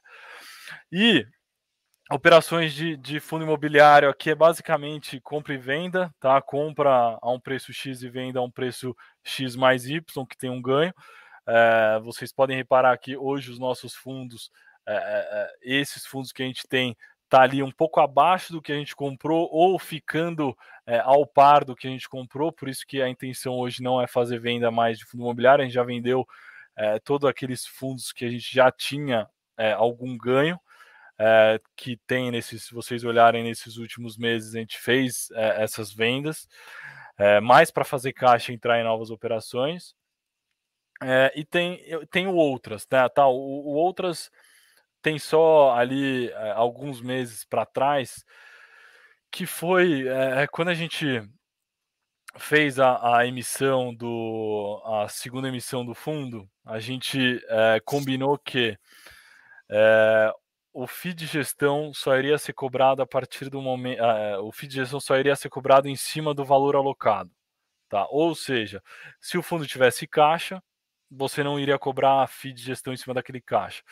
E nesse outras, é, além disso, né, tem também os prêmios de pré-pagamento, os prêmios também entram, em outros, mas é, grande parte desse outras que tem nesse, nesse, no, no nosso relatório do Railde são de. A gente tinha acabado de fazer uma oferta, é, uma oferta maior do que o patrimônio do fundo da primeira emissão, né, uma emissão de 60, a gente fez uma, oferta de 100, então a gente achou nada mais justo que falar para o cotista: olha estou fazendo uma oferta maior do que o meu patrimônio, né? É, uma a gente tinha 60 e passou para é, 160. porém eu não vou cobrar a FII de gestão em cima do valor que não tiver alocado até isso bater é, 90%. Ou seja, o fundo bate 90% de valor é, de, de, do capital alocado, eu, eu começo a cobrar 100% do, do, da taxa de gestão. Então, né, no período em que a gente estava alocando o fundo, que não estava a 90%, é, a gente cobrava, pô, o FII de gestão deu, tá, é, é números aqui, tá, deu, deu 100 reais, e o fundo estava 70% alocado, eu vou cobrar 70 reais, eu não vou cobrar os 30 que está lá no caixa. Então foi essa mecânica que a gente achou justa. Inclusive, teve muito cotista, teve muito feedback muito positivo dessa forma, que inclusive teve cotista falando: ah, a gente pode fazer, se você poderia é, é, dar essa indicação de, de, de, de fazer essa essa não cobrança de taxa de gestão para outros fundos aí que estão com abarrotados de caixa e que estão cobrando 100% da taxa de gestão. Isso é uma característica nossa, tá? Então isso a gente fez, é, é, foi uma forma justa, assim como do high grade a gente não está cobrando taxa de performance. Então são, são coisas que parecem ser pequenas, mas eu acho que é, fazem a diferença quando vai pensar é, na, na empresa, na gestora como um todo. É, legal. Eu queria falar assim, a gente até quer encaminhar a live para o final, mas eu tô querendo falar de algumas operações, até porque tem pessoal até perguntando aqui. E a, uma das operações é a da Ginkgo, né? É uma operação que tem um vencimento aí em 2026, de Cuiabá, alienação fiduciária e tal. Eu queria que você falasse um pouquinho de algumas operações. A Ginkgo, Legal. a Colmeia, Mega Mods, Lot 5. Eu peguei algumas que eu acho que, que de vários Legal. setores, de várias regiões também. Legal, o Ginkgo é uma operação que Bom, tem um yield atrativo, né? Todo mundo que olha é, salta os olhos, é, mas é uma operação de loteamento, é uma operação que, que foi feita não agora, tá? Uma operação que está rodando faz uns seis anos, tá? Foi feita em 2016. É uma operação que tem quatro loteamentos em Mato Grosso é, e é uma operação que está nessa parte de análise, está com uma inadimplência relativamente baixa. É, é uma operação nossa sênior, tá? Tem outras que são subordinadas à nossa, ou seja, é, no primeiro momento paga a nossa, depois o que sobra vai pagando as, a série mezanino e subordinada. Então, para a gente é uma operação muito confortável, tá? É uma operação que gira com, com uma razão de garantia relativamente alta. É, é uma operação que qualquer de loteamento a gente vai ter alienação fiduciária de causa SPE, alienação fiduciária de imóveis tem um fundo de reserva, tem sessão fiduciária de todos os recebíveis, ou seja, contratos vendidos agora e estoque são é, tudo dentro da operação. É, tem um recebimento, é, tudo que receber paga a nossa, paga mezanino, paga subordinado, o que sobra volta para o tomador. Tá? É dessa forma é, que a operação gira, a operação gira muito bem, está rodando desde 2016 e o prazo de vencimento são, são de 10 anos, aí vai até 2026. Legal. E outra, tem fi fiança aqui dos sócios, tá? Isso a gente acha muito importante pegar, principalmente operações de loteamento, é, fianças ali de, de, de, dos principais sócios, porque é como se fosse, ó, eu tô comprometido com você que é, se minguar o loteamento, no pior cenário, eu vou te pagar, tá? Então é só é só um conforto maior para o investidor é, pegar ali a alienação fiduciária, é, a alienação fiduciária não, a, a fiança do, dos, dos sócios, pessoa física. É, e essa operação, por exemplo, em GPM, o pessoal não, não tentou mudar para IPCA, não tentou fazer alguma modificação nesse sentido? Então, é, em outras operações em GPM aconteceu isso. Né? Aconteceu que é, no período que o GPM estava é, muito alto, as operações de GPM, o, o, loteador vinha e falava: Ó, oh, eu vou trocar toda a minha carteira de GPM para IPCA. É, e aí troca também o indexador da dívida de GPM para IPCA para casar exatamente é, a carteira com a dívida. É, mas nesse caso não, nesse caso teve uma inadimplência por conta da alta do IGPM, mas o loteador sentiu que é, é, dava para suportar isso, é, mesmo ficando em GPM. Então a operação acabou ficando em GPM e teve uma inadimplência de 7 para 8,5%, 9%, é, mas é, aguentou super bem a carteira frente à, dívida que tem ali a pagar, tá? Mas manteve em GPM. Legal. Uma, uma... E, e, e, desculpa te cortar. É, claro. Todas as operações de carteiras em GPM, é, a, gente teve, a gente teve a proatividade de bater no loteador, tá? Porque a gente via que realmente ia ter um aumento de inadimplência, então a gente é, optou não esperar vir, é, por exemplo, uma a carteira deteriorando, é, mas a gente foi lá e falou, eh, sentou com, com, com os loteadores e, e, e, tentou entender se faria ou não sentido mudar. Tá? Essa em específico é uma que, que, que aguentou é, a alta do GPM é, nos anos no ano passado e, no, no final de 2020. Legal. É, outra operação aqui já, já de incorporação, né? A Comea Rhodes. Rhodes. Rhodes. Rhodes. É. É, da... Colmeia, Colmeia é uma operação que também. lá de Fortaleza, né? Isso, Colmeia é uma, uma operação é, de, de Fortaleza. É, foi uma operação, uma das primeiras que a gente. A gente já fez uma, uma operação com esse, com esse incorporador. Não é a primeira, tá? É a terceira operação que a gente faz com eles. É, um, é, uma, é, uma incorporadora que, que, que cresceu nesse, nesses últimos é, nesses últimos anos. Vem fazendo projetos super legais, inclusive a gente estava conversando no final do ano passado para fazer uma outra operação. É, e é uma operação, essa em específico, é uma operação que fica em Fortaleza. É uma operação que é um complexo, né? Então é um complexo de quatro torres, é, torres alto padrão, é, que fica na própria Fortaleza. É, duas das torres que já tinham sido construídas estavam 100% vendidas, 95%, 98% vendida, e a gente financiou essa próxima, é, essa, essa, a terceira, né? Tem ainda a quarta que vai ser lançada. Mas enquanto a terceira não ficar pronta e tiver também é, vendas nos patamares das anteriores, não começa a quarta. Mas a no, o nosso projeto, a nossa, a nossa esse financiamento foi para é, incorporação da terceira torre é, desse complexo de prédios. Tá? A operação, é, a obra está quase no, no, final, tá? Está em 80, 88, quase 90%. Então, muito provavelmente, ainda nesse semestre, tem o término de obra e vendas está girando é, na casa dos seus é, 60%, 65%. Tem o cash sweep, tem essas estruturas assim? Uma operação mais de estoque?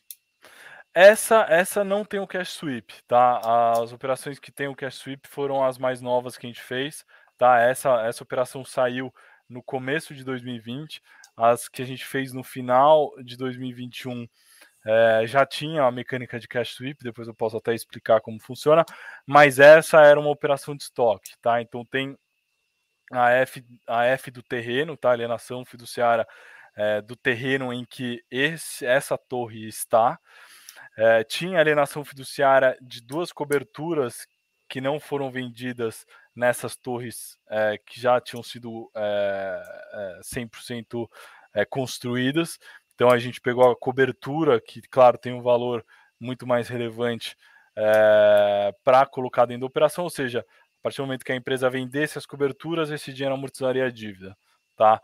É, então a gente pegou essas duas coberturas da, da torre do lado e tem o, a, além do aval dos sócios, tem um, um reforço de crédito. O que, que, seria esse reforço de crédito? Né? Tem, tem a, essa incorporadora tem um outro projeto em Fortaleza que é um arranha-céu, é um projeto, sim, é, é, ultra AAA, né? Ultra é, é, de gente capitalizada para comprar, é de classe AA. É, e toda, toda a taxa de administração de obra desse empreendimento, que toda construtora incorpora, toda construtora tem taxa de administração, antes de cair para o serviço prestado pela incorporadora, tem que passar na conta dessa nossa operação. Tá? Então, é, a taxa de administração desse projeto passa na nossa operação, vê se está tudo enquadrado, devolve para o incorporador, é mais, como o nome diz, um reforço de crédito para se eventualmente é, é, tem alguma coisa ali é, desenquadrada, retém esse dinheiro, paga alguma coisa, é, paga a principal, paga o, o, os custos do CRI, mas nunca precisou, a gente sempre teve essa revolvência de entrar e sair da conta do, do CRI. Tá? Você tem algum limite? Assim, ó, operação eu gosto com obra X% de incorporação? Tem, como é que, tem, como é que na verdade, pensam? na verdade é é meio. É meio. Tem. tem para operação, por exemplo, de incorporação, é, quando, a, quando a obra está muito no começo, ou seja, 20, 25%, a gente tem que ter vendas muito altas. Tá? Então, pô, o cara acabou de lançar, está começando, tem 20% de obra. É, a gente pega esse tipo de projeto, porém as vendas têm que estar tá lá nos seus 75, 80%.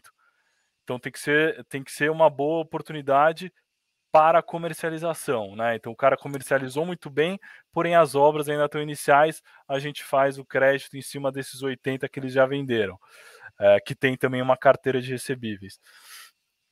Ou o inverso, né? Então, quando o cara é, tem muita, muita obra, né? Ou seja, quando o cara está nos seus 80% de obra, 75% de obra, está quase terminando o projeto porém a carteira não foi é, muito bem vendida, tem lá seus 30%, 40% de vendas.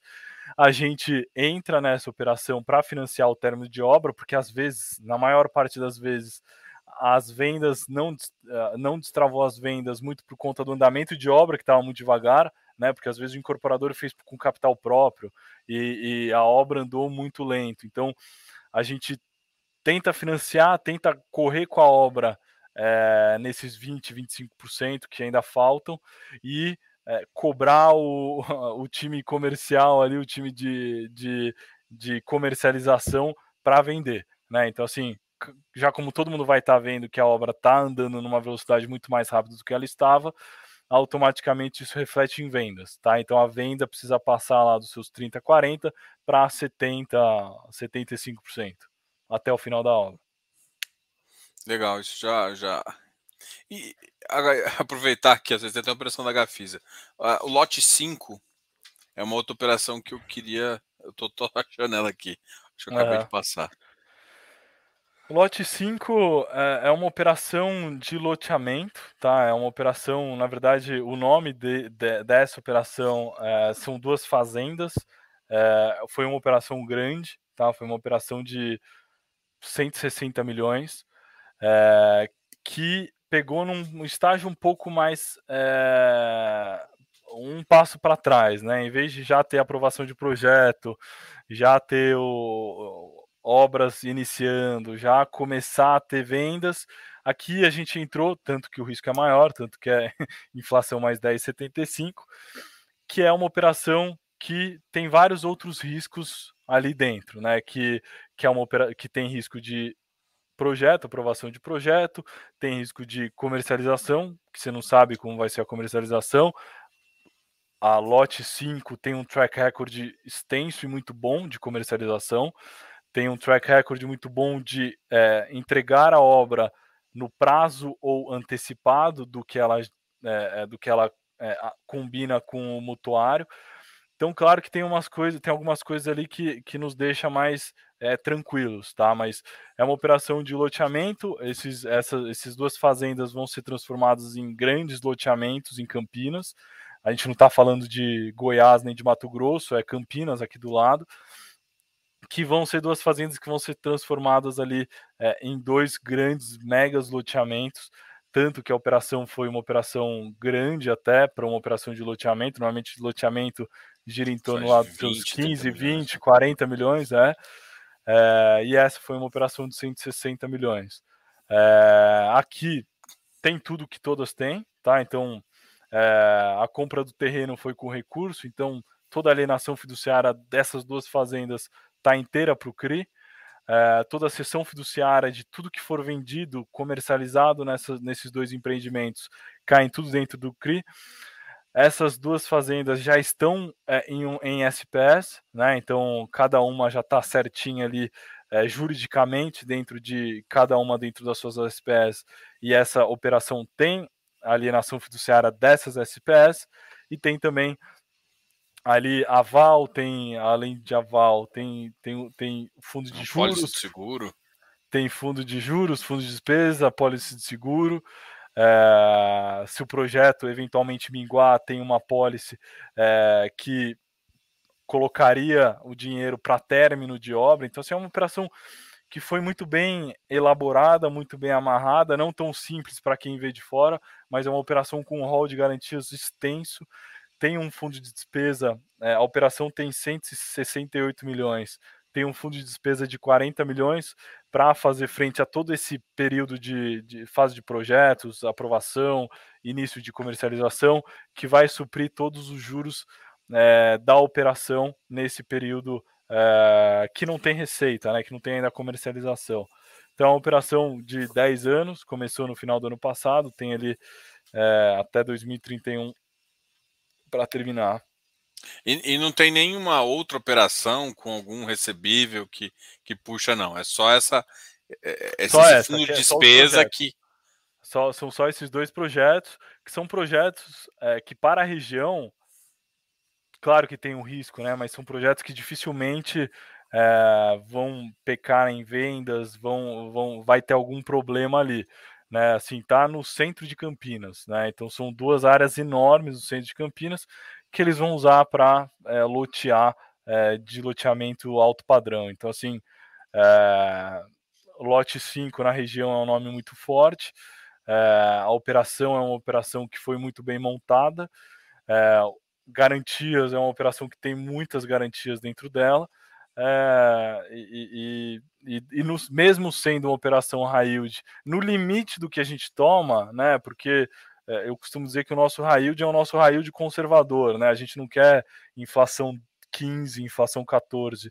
A gente quer um high yield é, que nos traga um conforto um pouco maior, né? Então é, ali é um, é um, tem um yield elevado, é 10,75 mas automaticamente nos deixa confortável por conta é, de como ela foi estruturada é, e de, do que, que tem dentro dela. Né? Então, acho que é isso sobre, sobre lote 5. Tanto é, é uma operação boa que a gente entrou até com um ticket, é, um ticket relevante para o fundo. Né? É, exatamente. Legal. A, a, última que eu tô também, eu acho que eu vou perguntar até, que é um pouco diferente também, é que a Mega Moda. É, que é SPE, que é um tá. shopping. É um shopping. Aqui. É, é um shopping. É, é, é um shopping. É, essa operação foi é, é, também antiga, tá? Não, não nasceu junto com o fundo. É uma operação que é desde 2016. Ela foi feita lá atrás, integralizada, é, no meio de 2016. É um shopping de, em Goiânia, tá? É, é um shopping único, exclusivamente de lojas de eh, vestuário, tá? Então lá não tem é, não tem outro tipo de loja, Casas Bahia, não tem é, fast shop, não tem isso, é loja de, de, de, de vestuário, loja de, de roupa feminina, roupa de criança, essas coisas. É, nessa operação tem também todas as garantias, embora ela tenha sido feita em 2016 ela tem um vencimento de oito anos, tá? Então ela vence é, em 2024 e tem também é, toda toda toda a, as garantias em que mesmo sendo uma operação high yield deixa ela um pouco mais é, um pouco mais conservadora vamos dizer assim né? Então a gente tem alienação fiduciária de todo o imóvel tá? Além de ter alienação fiduciária de todo o imóvel a gente tem a F de superfície tá? É, é só para dar um conforto um pouco maior, pegar tanto a alienação do próprio shopping, como também pegar a alienação da superfície. É, isso juridicamente isso juridicamente funciona. É, cessão de todos os recebíveis, ou seja, todo, todos os recebíveis que circulam da, da, do, dos, dos locatários ali que pagam é, o, o, as lojas que eles estão ali operando é, caem dentro do patrimônio é, a, mesma a mesma coisa, então todos, os, todos esses, é, esses lojistas pagam para dentro do CRI, é, ver todos ver todo ver se tem recurso suficiente para pagamento do, do principal, da, dos juros, ver se é, paga ali todo, todo, todos os custos do CRI, o que sobra devolve. Tá? Além disso, tem obrigação e fiança é, da empresa nesse, nesse caso aqui. Então, também é um CRI que foi feito há tempos atrás, é, é um CRI que roda super bem, tá? que, que paga em dia, é, e é, é, claro que sofreu na pandemia, é, todos os shoppings é, ficaram fechados, ali não foi diferente, tá? Então, embora seja um shopping de um setor só, foi também impactado, teve um período fechado, mas ele tá, tá rodando super bem, acho que é um, é, é um ativo muito importante ali para a região de Goiânia, tá? Não, legal. Guilherme, eu queria agradecer demais essa conversa. A gente conseguiu falar bastante do fundo. Sei que o pessoal está curioso com muito mais coisas, quase duas horas. A gente deu para falar de todas as operações, de acompanhamento, de tudo. Acho que o pessoal conheceu bem você, né? Eu acho que talvez seja uma das importâncias de crédito é conhecer quem está por trás do, do, de todo isso, como pensa, né? Acho que esse é o principal objetivo aqui. Parabéns e obrigado aí. Vou deixar você falar as últimas palavras para a gente encerrar aqui. Maravilha, Diogo. É, eu que agradeço aí a, a, oportunidade de estar aqui junto com você, é, falando do, falando para as pessoas do fundo, que acho que assim são duas teses que realmente é, foram muito bem montadas, tá? E são duas teses extremamente importantes aqui para a gestora. É, a gente tem é, um pensamento muito bom para esses dois fundos. A gente é, veio aumentando o time no, no decorrer do, desse, desses desses últimos dois anos. E, e, acho que isso é muito importante, esse contato com, com os cotistas, gente que tem dúvida lá nos, nos fóruns. Aqui é totalmente o espaço totalmente aberto para também perguntar aqui.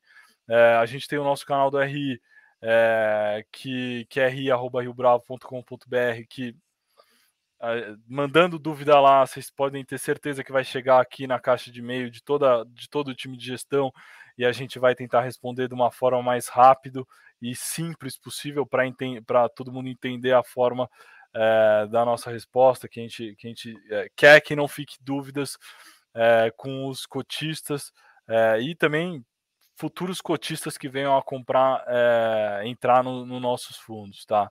Mas, de novo, obrigado, obrigado, Diogo, obrigado aí por, por todos que assistiram a gente e fico à disposição para tirar dúvidas aí é, no canal do RI da Rio Bravo.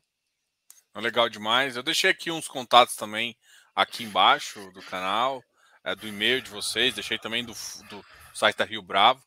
É, qualquer dúvida também pode conversar comigo e a gente é, espero tê-lo aqui de novo, Guilherme, no canal para falar de, dos outros, de mais de, de novas emissões desses fundos aí.